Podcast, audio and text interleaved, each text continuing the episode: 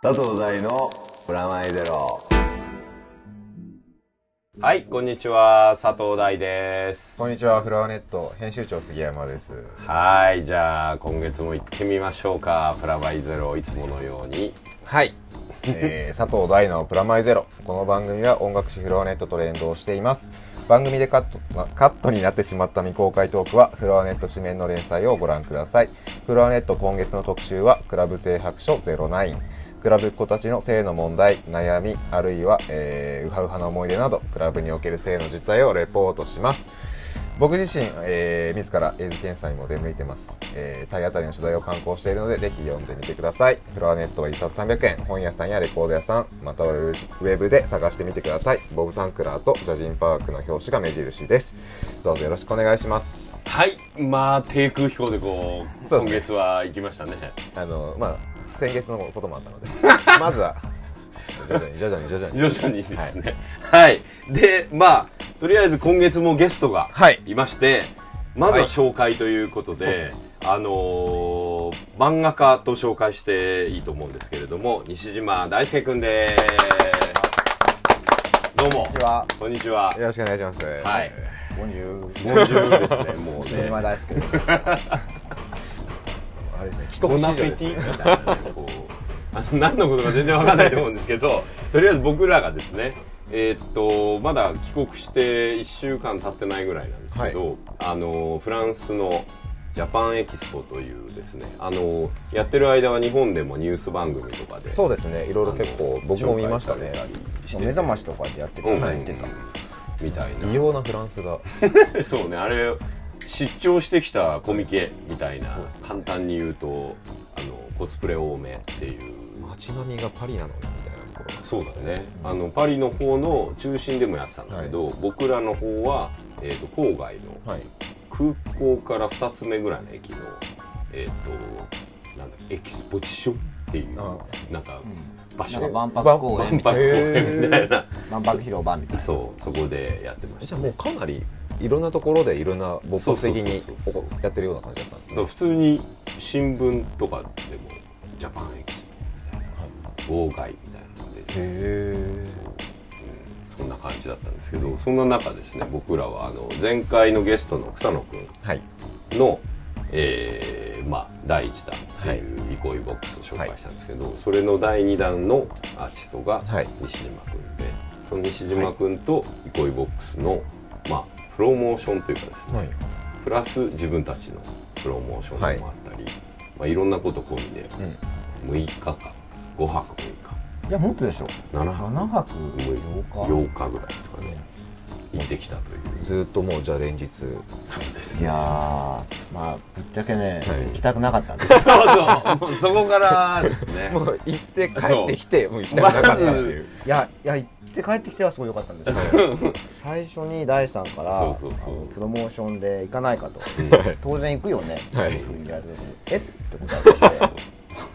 まず23ことないんだよね。あのとりあえずすごく前からは知ってはいて、お互い。はい。でだけど仕事も初めて、はい。うん。でちゃんとするの初めてですね。そうそうそうそう。それでまあ当然そういうことなんだし行くよなと思って俺は普通に言ったんだけど、行く気がもともとなかったっていうね。なぜなぜ俺がい行ったことあるんじゃないかぐらいに思ってた理由は、彼が「一期」って今、はい。小学館あの漫画雑誌っていうのかな、はい。月刊誌で連載を持っていて、はい。で僕も一時期連載を持っていてかぶってますよね。そうそうそうかぶってて。で掲載誌というか送ってくるから、はい。もちろん読んでて、はいこれがまあベトナム戦争の話はいなんで、これは当然言ってるんだろうとはいはい。思ってたりもしたんです取材にね。そうそう取材とかにね。飛んでるんだろうとね。そうそうそうそう。それもあってフランスだしこうぴったりじゃん。タイトルがねうん。大体そのフランスとベトナムが戦った戦争でまああのベトナムがフランスから独立したうん。ディエンビンフの戦いうん。というそのディエンビンフっていうタイトルだからね。当然フランスだろうと。うん。そうですね。で進めてみたら、は行く気はないっていう。興味がないってことですか？じゃああのーまず海外旅行に行ったことなくてパスポート持ってない、うん。であと基礎からなんかブスになったうん、あとその DNBF という漫画を描くにあたって、あの取材をしない現地取材をしないっていうことを心がけてて、はい要するにあの戦争ものって大体当事者意識で、はい。こんなひどい目にあったこんな悲劇がっていうふうに漫画を描く人が多いんですけど、そうじゃなくていや僕は実際全然関係ないしはい。理解しようもないしひどい目にもあってない、うん。あの第三者とかもう他者の視点で、漫画を描くことが大事なんじゃないかと、うん。だから取材したらアウトだ感情移入したら負けだって思って、そうですね距離だから感、うん。ベトナムにも行かないし、はい。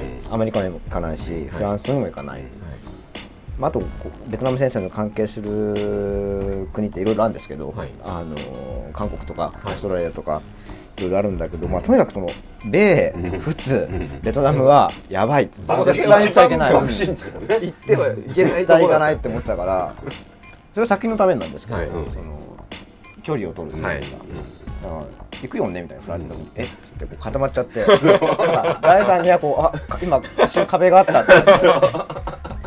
ノリの悪いやつだ。な まあでも思いますよね。まあそれは大さんからしてみれば。そう。でもともとあの漫画家になる前は、あのライターとして、はいはい。あのいろんな雑誌、例えば SF マガジンもそうだし、音楽誌とか、ね。アニメ誌とか、あとスタジオボイスとか、はい。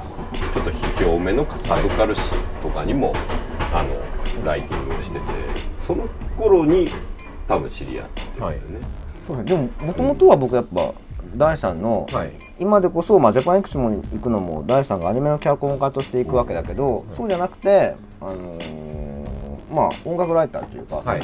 作詞家、その後エイキングとかに書いてた頃とか、はい。そのジェネレーション N とかああいうの、あとあのあれ MC マリオの,、はい。あのシングルの解説とか。クソ熱いじゃんって。まあ、そういう人だと思ってずっと読んでたから、MC マリオ熱すぎる 早すぎた、ね、早すぎた、うん。ぬいぐるみかぶってマリオのぬいぐるみかぶって虫マリオだ。し、そうでも音源もすごいいいですよ。あのこう味る文章もすごいいいしプログネーション時代からやっぱり、はい。あのテクノ直撃世代なので90はい年代の、だから大地さんのお仕事を見てたし、かなり感化されたし、そうこう草野君みたいな話になってききそうで怖いんだけど。まあまあでもそうそうそれであの「大孫戦争」ってこう、はい。最初のデビュー作とか読ませてもらって、あのまあ実は「エウレカセブン」って、はい。あの僕と京田監督とで、それを作る時にも話題に上ったりとかして、そこだけ初めて聞いてね。そんな 話先に言ってよ。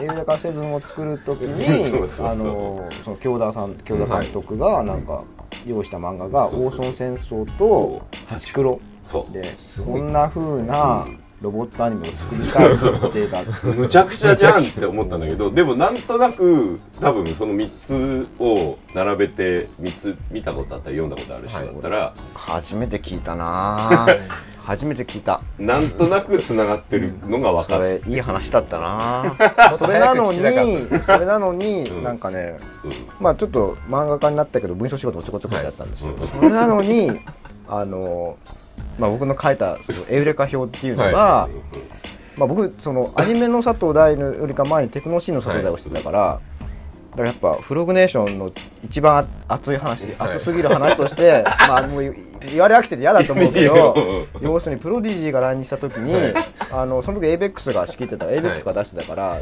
えっと、ジュレナ東京？ジュレナ東京ですね。ジュレナ東京にでプロディジーがライブすると、でそれは違うと、クラブミュージック的に見て違いすぎると、だから要するに、えっと、プロディジーはこういうところでライブする人じゃないですよっていうアジテーションビラみたいなのを作って そうあ健吾さんとかがこう巻いてたって記事を読んで、熱すぎると。ボディコンギャルの前で、ボディは本当は文脈的には違うんだってそのお前の書くのが間違ってるんだとまあでも明らかにそのその場に侵入してる彼らの方が間違ってるわけですけど熱すぎると。あのかっこいいなと思ったんですよ。だからそのエルガセブンの時に、はい。あのエルガセブンはそのなんだろうあのまあ、映画話になってるけどまあすごいわかるんですよ「あのはい。エヴァンゲリオン以降どういう作品を作ったらいいかってすごいシリアスに模索してる作品だし、あのーただ要するにそこで結構クラブミュージックが割と使われちゃってるっていうふうに僕は見えたから、あのー使われていしまうやそれ今こそどっかの地方でうん。テレビの前の誰かがこうジュリアナトヨークで配ったあのアジテーションビラみたいなものをこうテクノを取り返してみたいに出たらいいんじゃないかみたいなちょっと書いちゃって。そうそうそれ結構でもまあ第三の長い活動を追ってる身としてはやっぱ僕しか言う人いないなと思ったからちょっと書いちゃったんですけど。面白かったんだよねすごくね。その頃は仕事してないですよねそうしてないうんしてない。全然。でその後一期とかで、はい。あのわあまたこれだと思って読んだりとかもしてて、で、まあ、今回このラインナップで会うことになったら、まあ旅まで一緒にすることになって、うん。そうなるとね、うん。ぐるっと回って、僕は僕自身が MC マリオになったんじゃないか。なんであそうね。なんでだマンガッチってああそうレールみたの連れてったじゃん。あそうだ。あ僕の分身キャラでマンガッチキャラがいるんですけど。うん。あれ MC マリオの逆だわ。今気づいた。そう。あのーまあこの写真をね今見てもらいながらここに真ん中にいるこう巨大な丸い物体がですね、はい。あのマンガッチというあのーこの子もねこう見えて可愛い感じでいるでしょ、うんめちゃめちゃ可愛い。スッと可愛い感じいるけど中身はねドロッとした部分があって。ね。いきなりねあの単行本が出てて、はい。その単行本の中で俺のことディスってたりする。実名で。実名で。なんだっけ？あのね、ジェネレーション N はもう古い的なことをね、こう、あの、言ったりする。ゲーム特集かなね。そうそうそう。で、あの、ペルソナ的には、はい。彼の、なんだろう、エッセイ漫画的な時に出てくる分身っていう感じなの。ストーリー漫画には出てこなくて、うん。おまけ漫画とか、うん。エッセイ漫画。う僕がこう喋りすぎるとか文章書きすぎると攻撃的になってしまうので、はい。あのー漫画のキャラクターに喋らせればだいぶ柔らかくなるだろう、生まれたキャラクターが漫画っちで、ん。うん。でそこでそのゲームのこと書いてくださいって言ったらそのゲーム音楽こういうこういう流れがあって、はい。あれがあれは終わったこれは終わったみたいな、そんなことばっかりですよ大体。あのシーンは終わってしまったみたいな。つまらないな。結構辛辣なつまらないまあなんちゃってみたいな。感じで、まあ漫画のキャラだから、うん。最後あのこ転んだりとか、うん。あれみたいな顔したら終わるので、そこでこう優しく緩和しつつこう厳しい態度、うん。まあ、そういうキャラクターだったんですけど、書いてるうちにだんだんもう自分の分身みたいになってきて、うんうんうん。で、あれでしょ？あの、郵便局でしたっけ？あゆみくんの仕そうそうそうそう。あの、あの、短期間だけど、出稼ぎに出られてて、この漫画です。でとにかくねやめようと思ってるんですよ。そろそろ。そうそれもそのやめようとすごい思ってて。引退ですか？引退。もともとまあ文章書いてたし、はい。うん。えっと、いろんな仕事やってきたんですけど、はい。映像作ったりとか漫画家になる前に、はい。とにかくねあの作り手として潔が悪いと。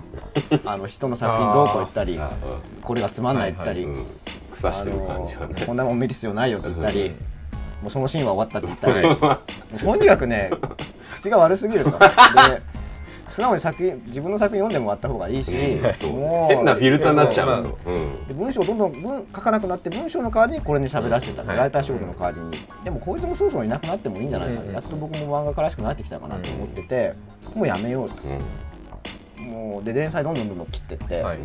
あのまあ、雑誌の都合でなくなったのもあるんですけど実質的にもう良くないんですよこのキャラクターに関しては。一切の欲が、うん、あのでまあ妻にはもう漫画っちやめれば家族と一緒にいる時間が増える。で経済的には何も困らないという。ことでそうか。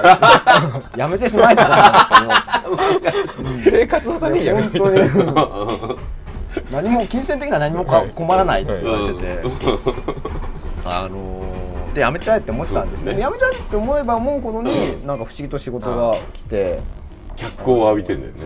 郵便局のやつも絶対そのコンペなんかに通らないんです、はい。落ちるに決まってるけど持ってきた仕事博報堂の人がもともと担当編集だったこともあって、まあ、彼の顔だけ立てようかと、はい。い、いですよいいですよって言ったら通ってしまって、まあ、めちゃめちゃなスケジュールでしたけど。あのーでそのなんだでももうやめようかなと思ってたら、なんか話が巡り巡ってスマップスナップの映像を 漫画地で作ってくれってなって「え漫画地スマップで絡んでいいんですか?」って。でであのこの憩いのプロジェクトはい。も、えっと、第3から話が来て何でいこうかなって魔法使いでいこうかな人間役でいこうかなあのー漫画家として、あのーパッケージされるのがいいかなとはいろいろ思ったんですけど、まま、結局漫画っちが一番やりやすいってことになって最終的にはこう1分の1のそう立体にまでなって、今回のポスターとか、うんあのいろんなものに使われてる絵もこの場でこう5秒ぐらいでささっと描いて いやそのくらい短い時間で描いたものの方が、うん。あの芸術としての アウラが宿るお前面倒くさいだけじゃない いやいやいや。仕事持ち帰りたくないだけじゃないかそのぐらい存在な扱いだったんですよ漫画としては えっと、でもやっぱイコールプロジェクトもこれでやるのがやっぱ一番いいってことになって、立体上がってきた立体見た時にあら漫画っち あのメイクさんついて照明さんついて随分可愛らしくなったな。そうそうあれれってなんか知らない間になんか学校の地味な子が、なんかあんな可愛くなってたみたいな。親心みたいなのないですか？親心みたいなちょっと生まれましたね。あ、うん。でもね今回またねその親心がね第三にも生まれちゃって。ちそうね。そう。ょっとね ダンスまで話がなかなかたどり着かないけど、とにかくまあこれできたわけですよ、うんできてうん。輝いてる。で僕なんかちょっと恥ずかしくなっちゃって。はい。輝いてる。可愛すぎて恥ずかしいな。でまあ実物です。実物があるんですけどここにね。あのーまあしあの画面上では写真で見てもらう感じにはなってるんですけど、それであのこれもう持ち方が慣れてる理由はですねこれをだからまあそのままその映像でレポーターとして、はい。これはまあウェブでも使ったり、はい。まあ、さっき彼も話していたスマップスマップの映像とかに使おうみたいなことに当然なるわけで間に合ったわけですね。取材映像みたいなの撮ってたんですよ、うん。はいでまあ最初はこう止まなんか漫画っちが止ま机の上に止まってて、はい。なんかコンテ描いてるみたいな、あの映像のプランを考えてるみたいな、絵が撮れればいいなと思ってて。でビデオカメラだけ持ってって、じゃあ撮りましょうイベントの準備の前にと思ったら、なんか足りないねって大さんが言い出して、うん。あなんかちょっとあんま良くないな。ってうん。でちょっとあの僕に貸してくれるさっと漫画っちの下に潜り込んで漫画っちの両足持ってこうね操り始めたんですよ。そうまあなんか昔ほらウオゴルーガとかさ、はい。ああいうんでなんかそういうものっていうものはなんかちょっと小刻みに揺れてないとあがが持ちしないっていうものをね、ーはい。刷り込みみたいのがあって、もったいないなもったいない。とねそう。あこれじゃダメだなって。そう。これが持ちしないっていう、自分の何かが発生してやったら意外といけたんだよね、もう荘園っていうか なんだスーパーマリオネーションがはい。素晴らしくて、そこでまたマリオに マリオそこでようやくようやくそね。う。いやーすごかったですよこう、やってみてね。演技担当がもう大さんになっちゃって一応この企画のプロデューサーっていうかディレクターなのにこう下に隠れてもう汗だくになってそので僕は僕でこう漫画っちじゃあ、そろそろジャパンエクスポ始まるね、んなんかインスパイアされることないかなって。うんうん。っていう色を大さんが延々やっててで他のスタッフがカメラカメラやって家内製紙工業だあの映像が良かったですねねでまあ最初にこう入り口に置いとこうみたいなことだったんだけど、最終的にはもうマスコットシンボルのように、僕らのこうまあイベント自体は4日間かな丸々行われててその間ずっとこういろんな人の相手を良かったですね。スターダムにのし上がって全くね、初めて見ると思う。でも立体になったものも基本ね誰も知らないからね 漫画っちそう。本当にね、海外だと。特によくね。誰も知らない。いや日本でも知らないでしょ。漫画っまごっちじゃないのかって。下手すれば怒られるなので。でもそれを、うんだからそのディスカッションの時に、はい。あの第三とのトークの時にやっぱ女の子からの声が上がったんですけど、私あなたの仕事何も知らない。でもそのキャラクター可愛いって。あの本当それ日本語で可愛い可愛い。なんですけど、そのノリでずっとねもう多分誰も知らないんだけど、うん。すごい可愛がられちゃう。まあだから本当にあのフランスで、まあ、ジャパンエキスポでスペシャルな場所というか、その日本週間みたいな感じなんだけど、でもフランスの文化も僕らはもともと結構いろんな意味で影響受けてたりとか、映画だったり、はい。まあ、ファッション、まあ、当然だし西島君的にはどうでした？帰ってきて何日いやー本当にね観光もしたし、はい。その入念な準備をしたんですよ。あ下調べからも。ベルリッツの あのフランス語講座。ね。40コマ予約して、すごいっすね。あのーで毎日毎日違う先生が、はい。40コマ1か月で消費しなきゃとか、もう締め切りも大変渡航準備で何もかもテンパってる状態ででもあのこうジュネパなんとかとか。言葉から入るんですね。一応少しでもうん取れないと、あの任せきりじゃいけないと思う、うん。その回ありました？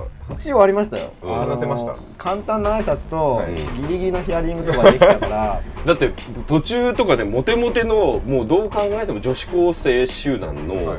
ゴスロリ夏バージョンみたいな、もう猫ゴスロリっ耳多かったね。うん。ついてるような子たちと直接やっぱ話をしてたから、でちゃんとねなんつうの？あの例えばあのレセプションっていうかトークショーもやっまあ、さっきの映画ね、まあはい。トークショーがまたね、うん。すごかったんですよ、面白かったよね。まあ、一応憩いのプレゼンテーションをちゃんとしようって、大はい工さんと僕とのさっき話してたのなれ初め話から、うん。お互いの作まあどう考えても大さんの方が海外で有名ですからねその作品がねみんな伝わってるから、うん。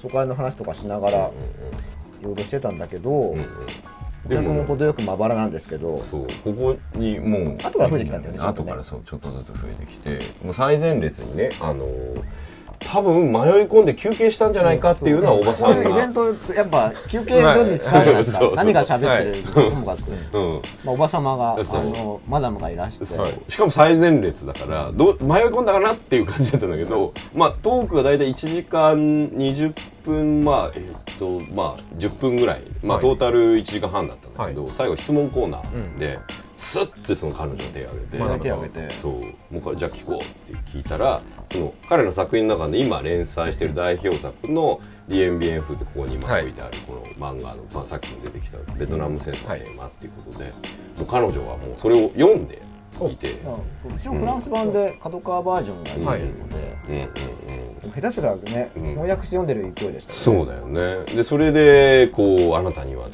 えたいことがあるみたいな感じでこう話し始めてくれて、もう彼女はまあ彼女自身がじゃないんだけど彼女のご両親がまさにこの DMN 風に、人間府陥落の現場にいたっていう、うん。なんかパイロットかなんかだったらしくて、へあなたは、うん。あのー DMBF に行った方がいいと思う、うん。であわ私はあなたに伝えたい話がいっぱいある、ん。あの例えばその DMBF で、あのー DMBF が陥落する時にこう楽団があって、はい。その最後まで演奏してた人たちがはい。そういうことをあなたに知ってほしいし、ん。まあ、そのどういうどういうつもりで書いてるのって感じでもないけど、そのなんだろう。あのどうしてこの作品はこういうタイトルでそういう作品書いてるんだっていう割と議論になって、はい。もういきなりこう鋭い、そのあの絵が上手になればなるにはどうしたらいいですか？みたいな話やそういうライトのいきなり重たいところいきながりガチで来たぞと、うん。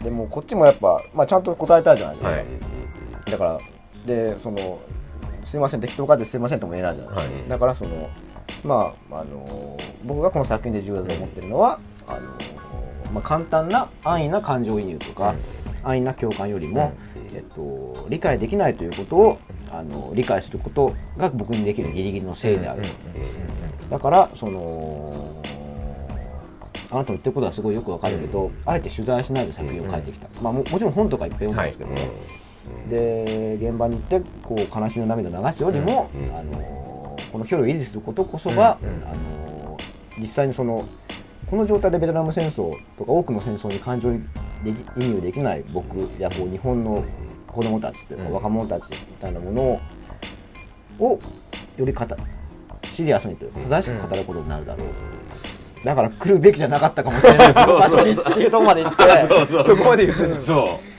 すごかったね。面でその白かったし質問してくれた人も、あのだからそのヒステリックにそういうこと聞いてるわけじゃないんですよ、そう。もう単純な興味。そう。であとちゃんと通じたのが、まあ、彼があはい。の質問の答えの中で、例えば広島はい。のことを自分は漫画にできない距離感的に、だからだけどだからといって戦争を描かないっていうのも誠意がない、はい。で自分たちなりの戦争の描き方があるんじゃないかっていう話を途中でしたんだけど、その時は彼女すごく納得してて、なるほどそういう距離感の取り方なのねって話をしてであと話を聞いたらなんか大学で民族学かなんか教えてるタイプもすごいまあ質問からかなりインテリ集がしまくってたんですけどだからもう完全にアニオタ置いてきぼりで コスプレとかもう全然関係なくてみんな他にすごい聞きたいことあるんだろうけど いきなり重たいの来ちゃったから。う。ん可愛いとかも関係なくて。そうそう。それもねすごい、うん。もうあので向こうのねこうフランス語に可愛い可愛い言われるのとまた、全く逆の反応ですけど、うん。こっちもこっちで有意義な話ができてよかったなと思って、う。んあとね、うん。出店者としても面白かったんだけど、うんうんあのね一方でファン視点もあって要するに第3とのトークをやる会場のすぐ隣でサイン会が行われてるんですよ。で サイン会誰かなと思ったらあの x ジャパンのパダさんのバンドレインで で、まあ、スッて入ってくんですよ。レインのみんながビール持って、まあ、やっぱロックスターは酒だなと思って。我々はあの水飲んでたけどさ、あのでやばいと思って。で、まあ、x ジャパンこの間の18回目の夜東京ドーム行きましたよ、はい。行ったけどもう最高最後尾。後ろに席がないとこでこんな豆粒みたいなの見ていやフランス来ると x ジャパンとの距離が近すぎる そうだね。もうちょっとパパさんあのもう勇気を出して挨拶させてもらって「パパさんあのライブもヒデサミットも行きました大大ファンです。握手してください」写真撮ってるから写真まで撮ってもらってあ 面白い。ねあの大さんが喋ってる、ぼうん。僕後から登場してあーそうか。大さんが喋ってる横でそんなやり取りあそうだったんパシャッだとか言っていや本当もうそんなこうファン活動も満喫しながらの あの DNBF ガチトーク。そうだね。その後ね本当いろいろあったな。面白かった。うん。日日にちが経つほど、我々も観客もなんか砕けてきて、だから3日目とかなんか知らないけどああのなんだっけ。そうだと思う。こっち向いてうん。来たりで前ならえとかかローマ字みたいな英語で書いてるものを見せられて、要するにアルゴリスム体操を ピタゴラスイッチの番組のね。はい。うん。NHK の、うんあれを教えてくれって言ってきて。でいや関係ないしって思ったんだけどいやでもこれは教えとこうと、はい。あのでそうあのなんだえ栗拾い、えー、魔法うん魔法なんだっけ？って魔法ってまあ栗ですけどあのし拾うのなんだっけとかそのと英語だかフランス語だか混じって説明して、もうとにかく平泳ぎはあの そうそうそうブースでねしかも。ブースで、僕が誰であるかも関係ないし第三が誰であるかも関係ないし憩いが何であるかも本当に関係ないけど、うん。まあここは教えといた方がいいだろう。もうあのよくフランス人とみんなでこうアルゴリスム対象してもうやっちゃえやっちゃえみたいな感じになって楽しかったですね。で次の日中庭でタバコ吸ってたらその彼らが覚えて。ないんだけど。そうそうそうそう。披露してくれてこう。でしかも全員その日あの西島君と会った日はコスプレしてなかった子も翌日はコスプレしてて。なぜだか気弱そうなオタクっぽい眼鏡かけてる男の子なのに全員メイド服っていうあの ミニスカで本当ですよ。アルゴリズムを披露してくれたりとかして、まあ、弾け具合もねそうですね。日本とはちょっとこうベクトルが違ってて、なんか通訳のあの渡辺慎一郎さんについてた通訳の人に聞いたんだけど、まあ、フランスと日本のオタクの消費の仕方で一番違うのは、まあ、この国のオタクはオタクにプライドを持ってて、はいオタクなんだよねってはっきり言えるえこの国ってどっち？あフランス？なんだって。それがやっぱ一番大きいって言っててで日本人のあなたたちはオタクって堂々と言えないでしょってそこまで勉強してるんだけど彼はね。なるほどね。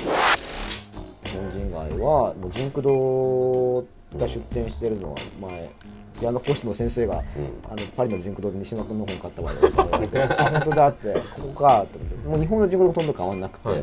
であとその漫画を描きたいという欲求が多分すごい強いから、あの漫画の道具が一式揃ってるんですよ。あの習字の道具と一緒に並んで、であの漫画の描き方本みたいなのはいもそこで売ってたりとか。それ漫画っていうのはコミックじゃなくて？日本の漫画の書き方本。で日本語も習えるみたいな本があったから僕はフランス語が逆にな習えるなあーと。思ってそうだよね。なんだこの野郎みたいなのをフランス語で書いて書いてあってで せそので作例の漫画はまたすごい面白くて、なんかよくわかんないけど80年代の OVA みたいなそうだね。なんかなやっぱど10年ぐらい遅れてる感じの、うん。なんとか基地を壊せーって、うん。行けーとかいうなんか ですアーマーとかつけてるこう 美少女とか戦ってるってこんなの今時書いても受け受け入れる編集部はないよって思ったんですけどいや面白かったですね。面白かったよね、そう。なんか杉山君も結構取材では行くでしょいろんな。海外僕アメリカおったんですよ。うん。ニューヨークとかマイアミとかが多いんで、僕はでも西山さんと一緒であんま海外ダメなので。飛行機がダメなんでああえな何が？狭いとこ嫌いみたいな。乗る乗るっていう行為が飛行アフリカバンバータと一緒じゃないですか。機なん怖くて。で落ちるから乗らないって。うん。九州とか行くにも新幹線行きますけど。あ絶対無理ですねブルー。へえネー。ションの一員じゃないですよ。西島君自身はどうでしたこう？今後海外行ってみようみたいな。そうですね。いやだから結構ね行くかもしれないって思ってあもうますこれ。をなんかあ海外はなんかどこ人間どこにでも行けるんだな。ちょうど DMBF が連載第1部がそろそろ終わるんですね、あのーでまあ主人公の光くんっていう、はい。に日系アメリカ人みたいなのがいるんですけどまあとにかくひどい男であの戦争のことも何も考えてないし、恋愛のことも何はい。何も考えてないし、もう主体性がないし、適当、適好きあらばオナニーするっていうね。そう、好きなものにしていや 本当にそういうキャラクターなんそうそうそう。実際にしてるし、はい。それしかないのかっていうキャラクターなんですけど多分こう彼もうもうちょっとこう問われるというか、いつまでもそのままじゃいられないのだろうなと、作品自体も変わってくる、うん。そろそろ僕も取材行かないことがコンセプトでしたけど、はちょっといろんなとこ行ってもいいのかもしれない、気になってます、だから結構そういう収穫もありましたね、あとはあれやっぱその最近の僕のビジュアル系研究はもともとテコノッコなので、ビジュアル系なんて一番嫌いなメタルビジュアル音楽だったんですけどやっぱねそのなんか90年代メタえビジュアル第三世代とか、あの要するにオタク的な想像力と、うん。要するにビジュアル的な想像力、はいキャバクラ的な想像。力、はい。あの写真加工技術と CG の発達によって、はい。ビジュアル系の,、あの要するになんだろうこうアーシャが驚くほどの進化を遂げる、はいで確実にそのファイナルファンタジーと、まあ、例えばガクトとかが、はい。あの並んだ瞬間があるんですよ、はい。でそれ以降っていうのはそのあのオタク的なものがちゃんとビジュアルにその、うん。ヤンキー的なものとか、うん。あのキスキスとかそこら辺からはい。来てる流れとかじゃなくて、あのもっとオタク的な想像力に基づいた上でのうん。ビジュアル進化そうですね。激しいじゃないですか。ァンタジーだったりとか、でビジュアル系はビジュアル系でキャラ立てするために、さっきのそのアルゴリズム体操したフランス人じゃないけれど、メンバー全員メガネの、えっと、メイドっ子っていうまあビジュアル雑誌とか読むと、もうキャラ分けのためにそこまでしなきゃいけないの。か でオタク的な萌えの結構マックスまでいっちゃってもう細分化の細分化みたいな状態とほぼ等しいなとは思っていたから結構やっぱ同じだなと思ってそれも確認できたのすごい良くて。なんかその辺を新作みたいなのにちょっとやろうとしてたりするあそうですね新作、新年祭の準備をしてるんですけど、それはその「I care because you do」っていうその AFX3 のタイトルを使って、でまあ、90年代の話をしよう、はい。でオウム真理教の話を書こすごいところがついに向かいう合うででもそのオウム真理教自体を書くんじゃなくて、季節としては同じなんだけど、はいオウム真理教で世界の底が抜けたみたいなこと言われるけど、いや実はそうではないんじゃないのかな、もっと楽しいことがあったし、でもでもその楽しいこととかが終わってしまうのはオウム事件の後に来るなと思ってて、それはそのあの x ジャパンの解散、はい。あと「エヴァンゲリオン」がはい。終わってしまうこと、あとは FX3 が、あのリフレックスナイトをヘリスのガーデンホールでやった時に出てきてくれなかった、それが結構重要な終わりかなと思って、すごい。だからエヴァ好きのオタク少年、はい。えっと、FX3 好きのテクノキッズ、あと x ジャパン好きのこうビジュアル君みたいなのを3人出して、その3人の、まあ、その時は多分トライブ的に分かれてたと思うんですけど、実はそんな対立もなかったんじゃないかとか、あとオウム真理教よりもそういったもっと好きなものがあって、うん。そっちが終わってしまうことの方が重要だったんじゃないかみたいなものを書こうとちょっと思ってて。でエヴァと FX はもうリアルタイムで好きだったんだけど、えっとビジュアル系だけ取り残してたので、もう最近もうとにかくそこ。の情報を吸収するためにガンガンガンガンそのいろいろ言ってるわけですけど、はいそして DMBN 風の方も一気の方で連載が続いている。変弁は本当にフランスでも行ったんですけど、はい本当の戦争と同じぐらい時間がかかりそうだから、しばらく続きますね。どうです？普段はこの放送もまあ途中までは聞いてくれたりもしたあ聞いてますよ。あの、聞きました聞きました。まあ全部は聞いてないですけど、ん。途中まで。出てみてどうでした？まずね、編集長ははい。キャラが違うと、なんかねでどういうキャラだったのあの佐藤大にい。じられる AD キャラみたいな感じで「うん。いやーほんとすいません」みたいな「いやちょっと、はい。あの俺気弱くて」つって、うん。あの気利かないですいません」みたいな、はい。キャラかと思ったらまあ b ボーイっぽいですよそう。普通にヒゲで、そう。そうですね、うん。多分外見だけがじゃああんたいやいいいいじゃん。むしろいい。ん。だよ、かっこいいですよ、ね。思ってたイメージよりも。うんうん。なんかもうちょっとこう、うんあのちょっと冴えない感じのあの なんでそっちを掘るの？